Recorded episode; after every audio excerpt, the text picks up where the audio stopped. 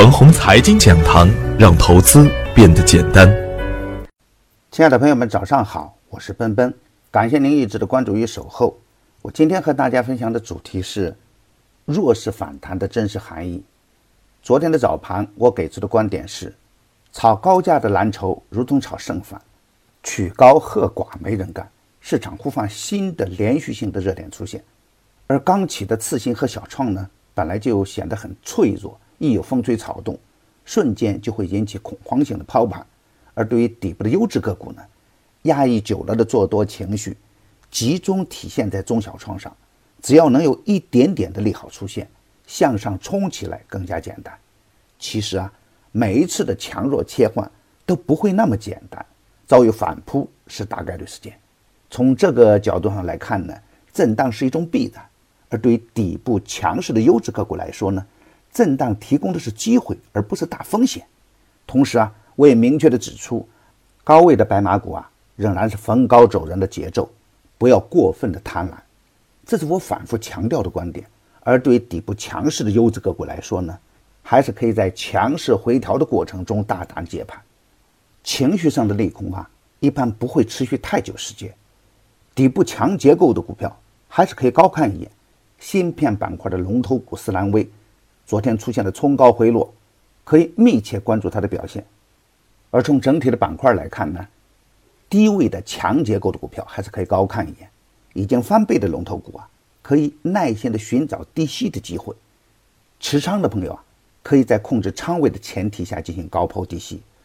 龙头不倒就可以接着干。而龙头回撤时呢，也要防范可能出现的短暂风险。风险过后啊，大概率还是艳阳天。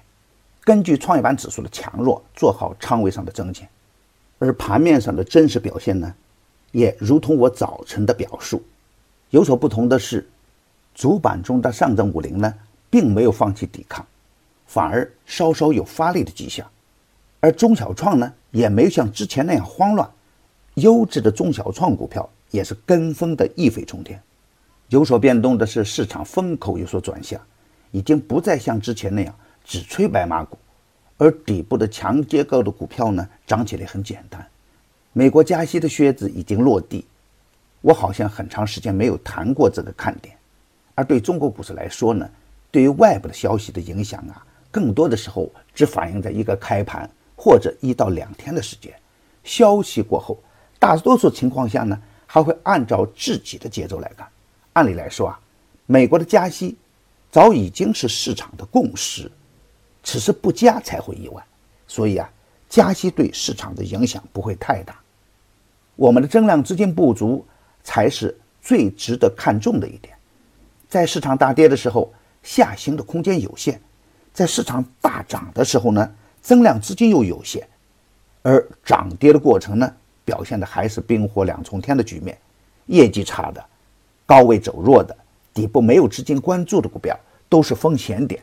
无量的反弹呢是不能太贪，但是盘面上也透露出积极的一面。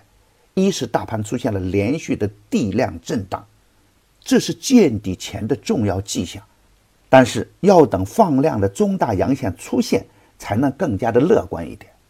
二是盘面上有龙头引领，强结构的个股啊一直在沿着五天均线飞天。三是底部的强势个股啊涨起来很轻松。压抑久了的中小创的优质个股啊，有明显的反转信号出现。虽然整体的量能不足，但对于个别的板块和个股来说，量能还是很充沛的。底部量价配合完美的个股可以高看一眼，有强逻辑的个股可以大胆一点，比如芯片、五 G、清洁能源中的龙头个股等等。还是要坚持原来的看盘观点。创业板指数强势的时候，就可以大胆一点。反之呢，咱们就收敛一点。我的观点只是我个人的观点，盘中所涉及的个股啊，只为说明我的观点，不构成推荐。如果与您的观点不一致啊，您说了算。